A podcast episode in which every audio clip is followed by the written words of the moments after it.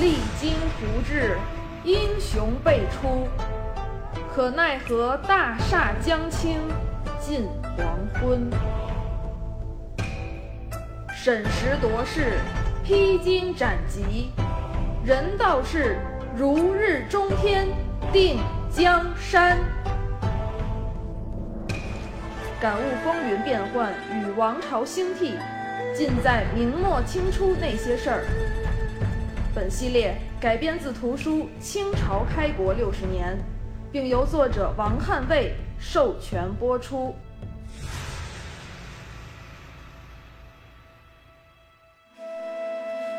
攻城恐士卒披伤，不若绝壕筑墙以困之。彼兵若出，我则与战；外援若至，我则迎击。余计为变。明崇祯三年，后金天聪四年，公元一六三零年八月十六，在中国的苍穹之上。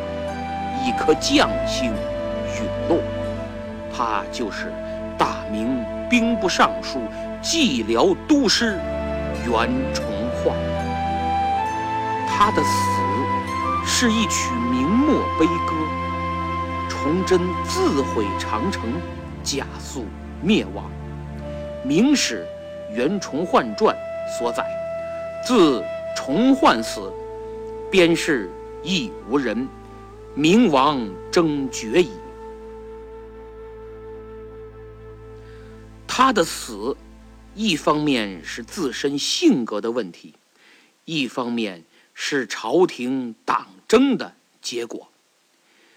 袁崇焕是实干家，并非政治家，所做之事颇多刚愎自用、独断专行、自以为是之处。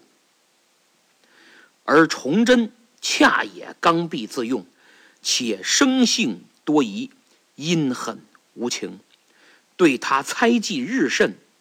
加上外有皇太极的推波助澜，内有奸臣谋权、谗言诬陷，使袁公终究难逃一死啊！我想。当处死的旨意传到监狱时，袁崇焕一定肝胆俱裂，心中痛不欲生啊！他甚至可能不知道自己为何让崇祯如此痛恨。他卖粮给蒙古，是为了瓦解满蒙联盟；擅杀毛文龙，是为了五年复辽大计。且事后已得到皇上的认可呀。我没有沿途截击后金，是因为只有城墙和大炮的配合，才能有绝对把握战胜八旗铁骑呀。这些，难道我都错了吗？袁崇焕从来不怕死，他独卧孤城，舍身抗敌。广渠门一战身中数十箭，但可悲的是，如此力挽狂澜的英雄，最终惨遭折刑、凌迟、处死，并没有战死疆场。更悲痛的是，京城百姓都视他为反贼。当他的肉被一寸一寸割下，在场百姓。争抢而食，真不知道员工看着这一切，心中作何感想？这样的朝廷，这样的百姓，员工您不惜以生命为代价去守护，值得吗？您为自己所做的一切，有后悔吗？我从。袁崇焕的遗言中找到了答案：一生事业总成空，半世功名在梦中。死后不愁无勇将，忠魂依旧守辽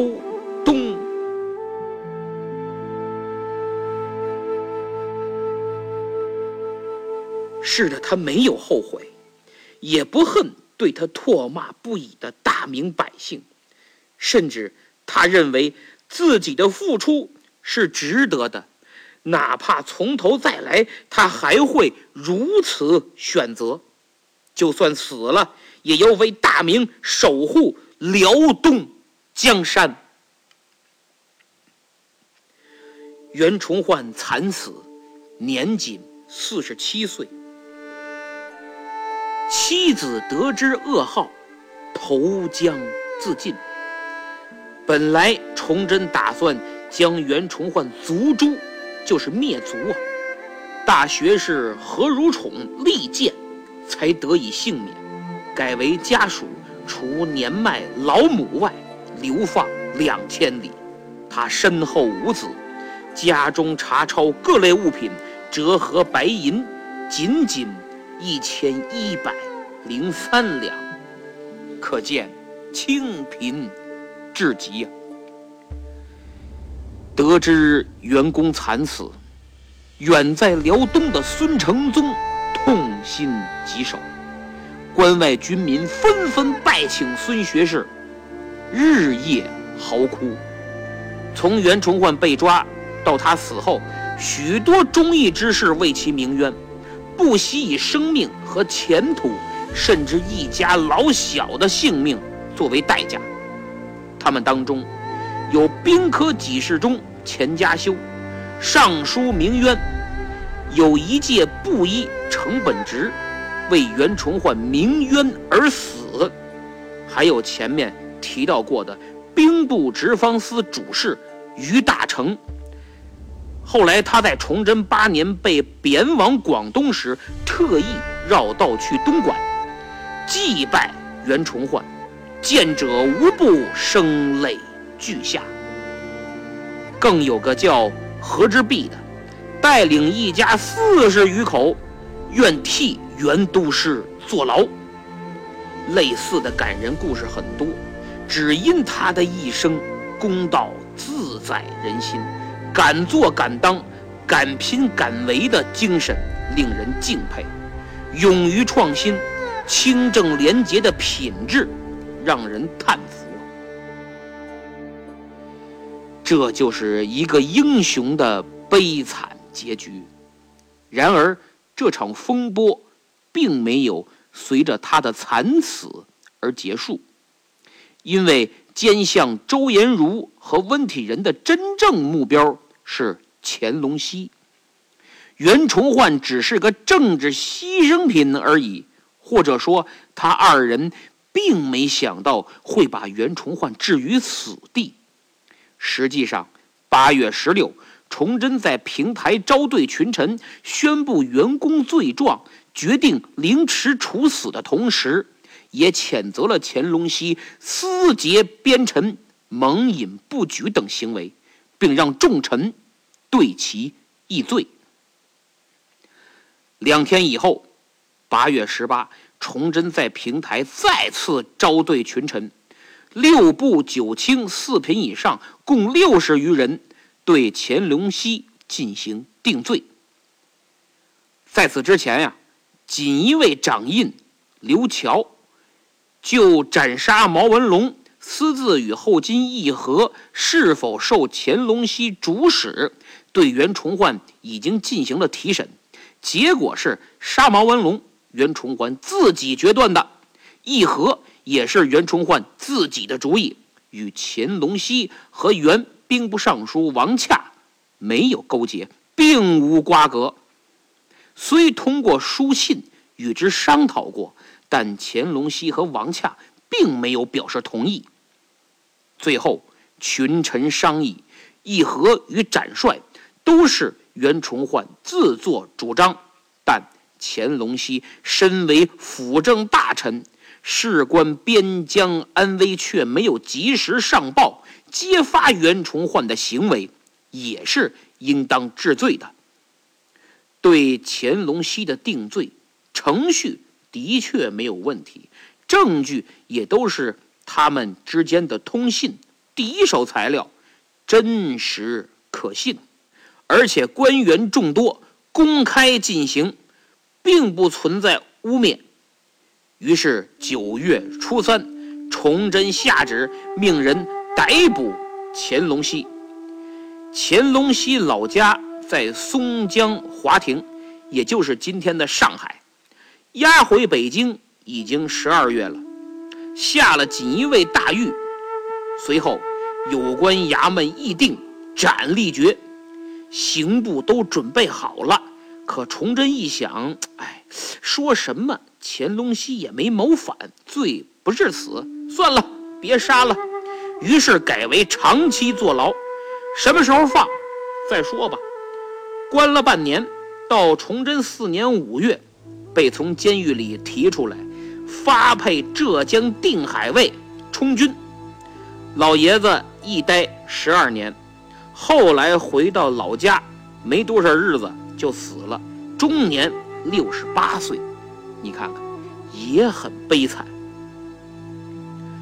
从周延儒、温体仁纠结阉党余孽，向乾隆熙和袁崇焕发难的那一刻起。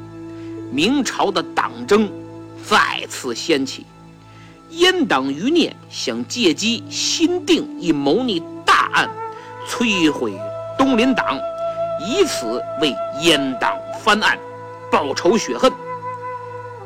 因为崇祯继位之初对阉党清洗的过于彻底，打击面过大过狠，没有区分对待，弄清真相，不少受打击的对象啊。都是被冤枉，就总想着翻案。而袁前一案虽告一段落，但翻案与反翻案的斗争并没结束，持续了整整崇祯一朝，造成了很恶劣的结果。一方面，崇祯绝不启用逆案中的人，有经验的官员也得不到任用。有任用的也不提拔，所以人才缺乏，使得新兴势力大行其道，比如周延儒和温体仁。其二，内讧不已，始终互相缠斗，造成明朝灭亡的重要原因之一。此时，周延儒和温体仁相继入阁，东林内阁彻底瓦解，崇祯中兴之梦。也随着袁崇焕的陵池，被割得一片不剩。袁崇焕继此，继任蓟辽都师的是大学士孙承宗，老人家七十了。收复四城，肃清后金在关内的势力之后，坐镇辽东，整顿军政，安抚人心，稳定军心。如果没有孙老师坐镇，袁崇焕被杀，真不知道祖大寿和关宁军会有何动作。那孙老师为何不替袁崇焕求情呢？我想，一个是孙承宗忙于收复四城与后金作战，再一个是以孙老师的阅历，对。袁崇焕和崇祯个性的了解，他认为这对君臣必会反目，求情也没用，还不如过段时间让崇祯冷静下来，袁崇焕保命应该差不多。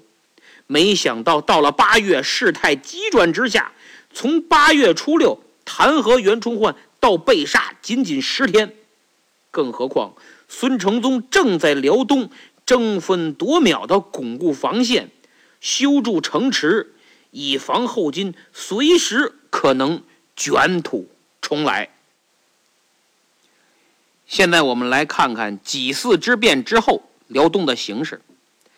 崇祯对孙承宗寄予厚望，特别希望在辽东取得对敌的胜利，收复疆土，洗刷耻辱。此时。朝廷又设立了辽东巡抚，兵部尚书梁廷栋举荐邱和嘉为新任辽东巡抚。邱和嘉是贵州人，万历四十年的举人，好谈兵事。崇祯元年授为兵部司主事，几次之变时，在马世龙军中当监军；收复永平四城时，出力不少，战功很多。这回被兵部尚书梁廷栋破格举荐为辽东巡抚。邱和嘉走马上任以后，主张恢复广宁、益州、右屯卫三城。孙承宗有不同的看法。崇祯四年的五月，孙大学士出山海关巡视了一圈，走到嵩山、锦州一带考察。回来以后，孙承宗上奏说，广宁和益州不能现在恢复，因为广宁太远，供应物资海运、陆运都不方便；益州太偏僻，右屯卫可以修。因为距海较近，便于运兵运粮。大家可以搜索一下大凌河之战，选择图片，里边有不少地图，一看就明白战略位置。孙承宗又上奏，说右屯卫当年已经被彻底拆毁，要重新修城，金军必定发兵来攻打，不让修城。所以就要先修大小凌河二城，连接锦州，稳固防线之后，再修右屯卫，与右屯卫成犄角之势，这样才能保卫右屯卫的安全。而且如此一来，大凌河、小凌河、右屯卫、锦州、嵩山、杏山、宁远诸城串联一体。使关锦防线不仅更加稳固，还向东更进一步。孙老师奏书上去，朝廷商议，兵部尚书梁廷栋力主，于是得到崇祯首肯，决定先筑大凌河城。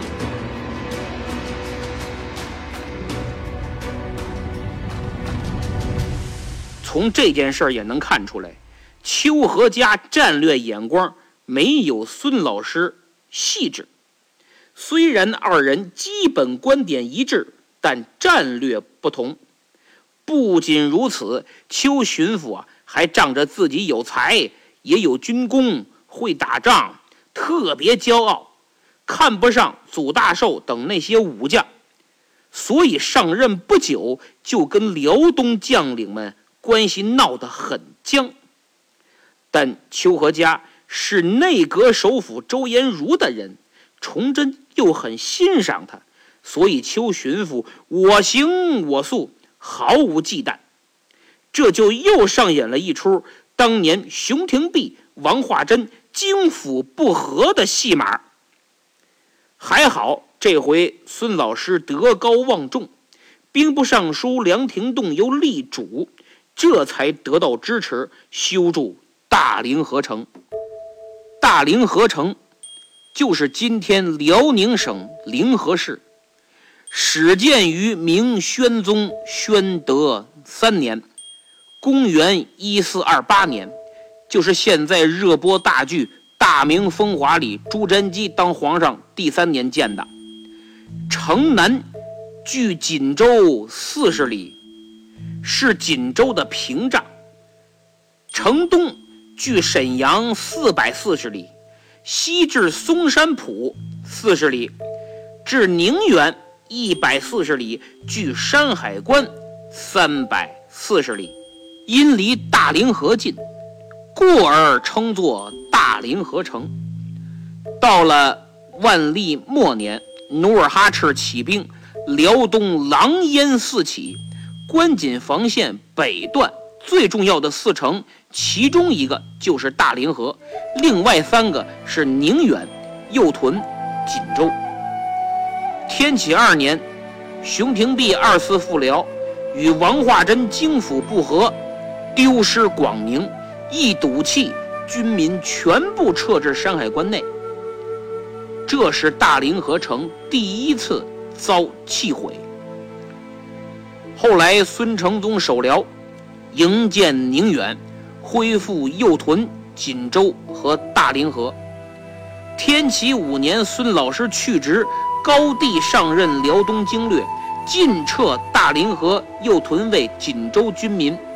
袁崇焕拒不弃守宁远，独卧孤城，结果努尔哈赤重伤大败，撤退时血洗觉华岛，拆毁大凌河以泄愤。这是大凌河第二次弃毁。后来袁崇焕升任辽东巡抚，皇太极登汗位，袁巡抚一面议和争取时间，一面抢修大凌河城。结果皇太极再攻宁锦，无功而返。撤回沈阳的时候，又拿大凌河出气，再次拆毁，等于倒霉的大凌河城，在我的讲座里就被毁了三回。这也从一个侧面反映出大凌河的位置非常重要，对后金来说也十分敏感，双方必争之地。修大凌河的事儿刚定下来，城还没动工呢，邱巡抚就和祖大寿又杠上了，检举揭发祖大寿实名举报。祖大寿一看我惯着你，也告邱和家贪污公款、中饱私囊。俩人这么一闹，孙承宗可愁死了，向着哪边都不行。你向着邱和家，伤了辽东将领的心。向着祖大寿得罪朝廷，得罪崇祯呢？哎，我太难了。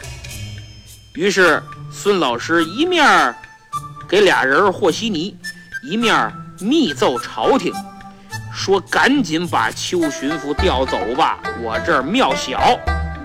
崇祯四年五月，朝廷一纸调令，命邱和嘉改任南京太仆卿。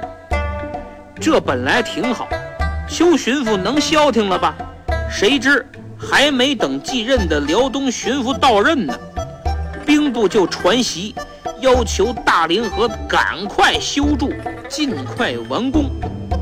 于是邱巡抚就暂代巡抚之职，配合修成。这次修大凌河时间紧，任务重，而且远难于当年。营驻宁远，孙承宗派得力干将督工修城，祖大寿、何可刚二将率八千军士，还有众多副将开始动工修城。为了保护安全，辽东兵力有限，朝廷又派秦良玉麾下一万川军前来护卫。七月中旬正式动工。有的史料上说。大凌河城一开工，邱和家就自作主张分走不少工匠去修筑右屯卫城，直接导致大凌河工期延误。金军后来进攻的时候，只是个烂尾工程。这条史料我没有考证出到底是真还是伪，在此呢，我提一下，我在钱谦益的。《木斋初学集》卷四十七里读到过，但并无其他史料佐证，所以存疑。对于邱和嘉此人，刚才我提到了很有才，能文能武，军事上理论和实践都有，但在辽东的问题上，他与孙承宗代表的辽东将领是政见不一的。孙承宗主张稳扎稳打，逐步推进，以赴全辽；而邱和嘉敢于冒险，这一点在他主张恢复广宁、益州二城，想步子迈大一点就能看出来。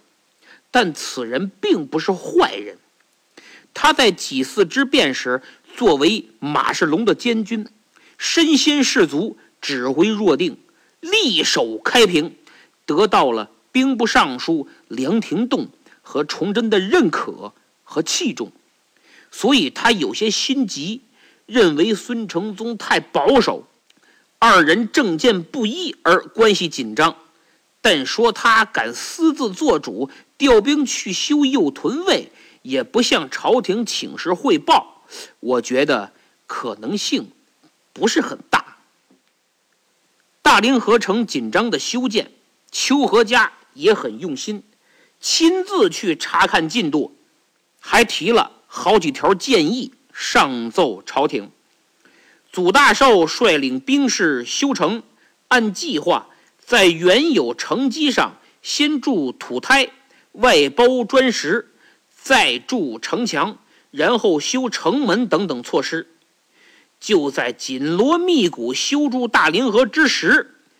兵部尚书梁廷栋得罪了崇祯，被罢官。此时工程已经历时半个月。梁廷栋一走，朝廷就开始说修大凌河是错误的，深入敌前，浪费人力、财力、物力，给朝廷带来巨大压力。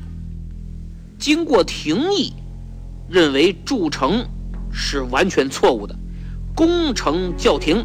还把一万川军从大凌河调走，赶赴蓟镇布防。这时候，邱和嘉并没有真撤。一方面，他把部队撤回，表面执行朝廷决议，怕被朝廷责怪吗？另一方面，部队没有都撤，留了一万人和一万担粮草。这时候。孙承宗就主张，既然朝廷让撤，那就撤，你不能不撤。你这撤了，还又留人，这么依依不舍的，没有任何必要。因为留着一万人，倚靠没修完的烂尾城防，根本挡不住后金的铁蹄。筑城半个月来，金军没进攻捣乱，是走运。用脚趾头都能想明白，后金肯定不能做事，在如此重要的位置上任由我大明修建城池。他们现在不是在来进攻的路上，就是在调兵遣将，准备来进攻。所以很快了，就这几天，而且后金来的越晚，进攻的力量就可能越大。孙承宗本意。修大凌河其实是抢修，加快进度抢攻期，最好在后金得到消息发兵来攻之前修个差不多大体完工。现在朝廷让停，那就赶紧把人撤回来。城没了不要紧，人在就行，回头再修。现在没撤的也就一万多人，祖大寿、何可刚等一干优秀将领都在。金军真打来，这得多危险！搞不好连锅端，辽东多年来久经战阵的军事将领全没了，再培养那得多少年？太可怕了！所以孙承宗的意思是赶紧把万担粮草给大家分了，然后都撤回来，既不把物资留下资敌，又保证部队全身全影儿。但邱和嘉不同意，认为大好城池。就这么扔了，太可惜。他自己去了趟大凌河城，见了祖大寿等一干将领和留守人马，非常有英雄气概的纵马上城东望，看哪儿？当然是后金的方向。然后他拿出当年曹操东临碣石，以观沧海的气魄，对身边的祖大寿等众将说。孙经略就是孙承宗啊！孙经略当年以那个大学士的高位副辽守边，何等英雄！感染了袁崇焕，独卧孤城，誓守宁远，真是豪气干云呐！如今却欲将众将辛苦铸造之大好城池弃而逃跑。难道是因为你我之中没有一个能赶得上袁崇焕的吗？还是孙大学士官做高了，胆子却小了呢？一听这话，身边的祖大寿、祖大弼两兄弟，你看看我，我看看你，心想这是恶心我们兄弟俩和孙阁老呢。只要撤。他就会到处说我们不行，孙阁老胆小怕事儿。人要脸，树要皮。本来姓邱的就到处挑我的不是，这要是认怂，真撤了，那咱们爷们儿这脸儿往哪儿搁？还混不混了？再说几次之变以后，辽东军队的调动需要都师和巡抚同时签字才行。现在看这意思，姓邱的压根儿就不打算让我们撤，肯定不签署这调军令。光有孙阁老的签字没用。我们如果擅自调动，那是死罪。得了。先大凌河城待着吧，万一金军不来呢？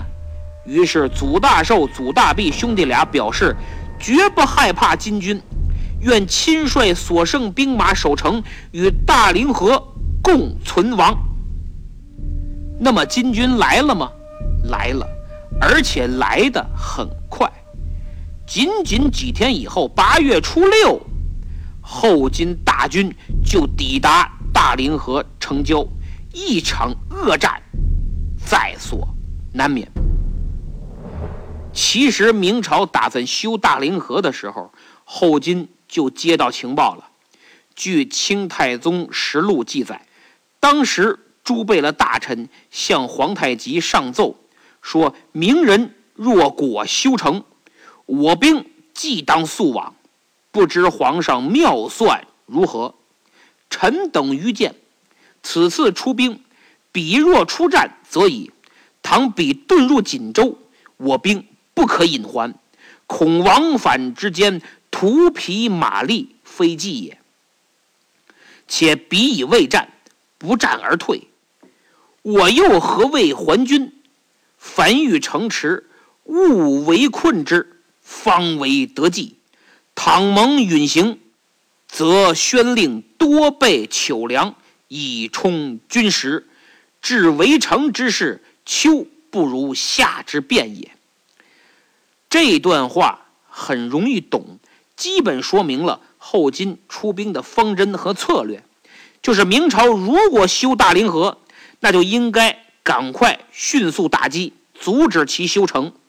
倘若明军在大凌河与我军交战，那最好歼灭拆城，一步到位。如果明军弃城逃回锦州，那我们绝不能掉头无功而返，而是应该直奔锦州。明军不战而退，如此怯懦，正是一鼓作气乘势而进的好机会。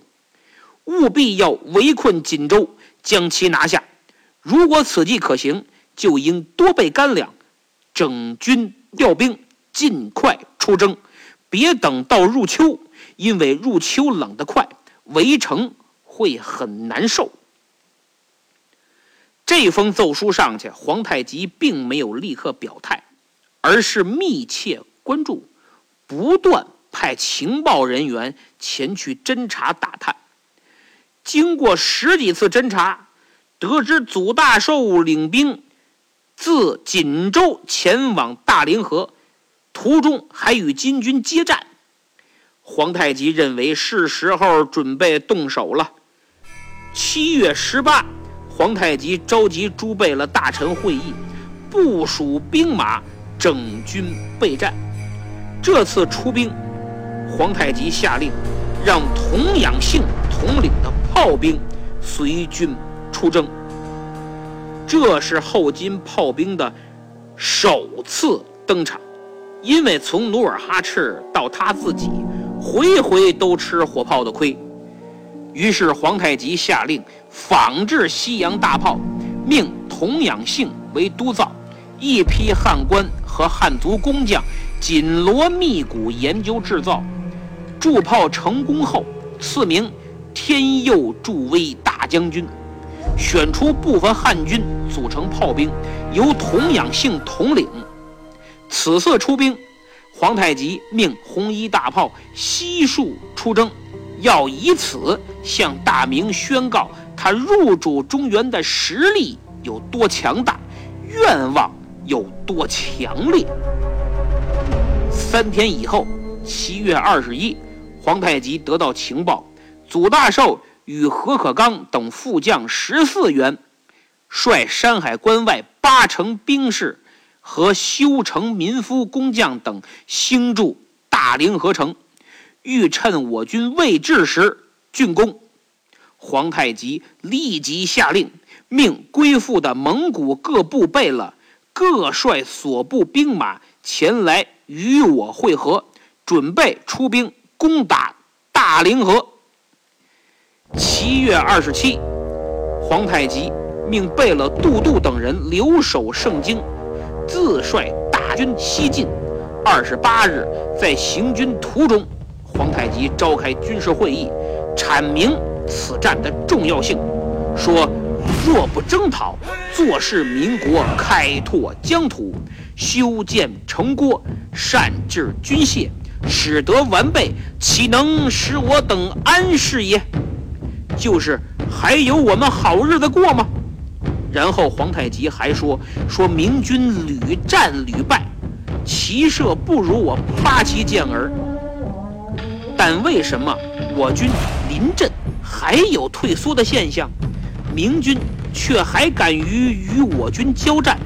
都是因为明朝有完善的文武法律，军规森严，这一点很值得我们学习。”所以，如果我们当众申明法令，严格执行军纪，同时也爱兵如子，恩威并施，我大金官兵谁不愿以死报效？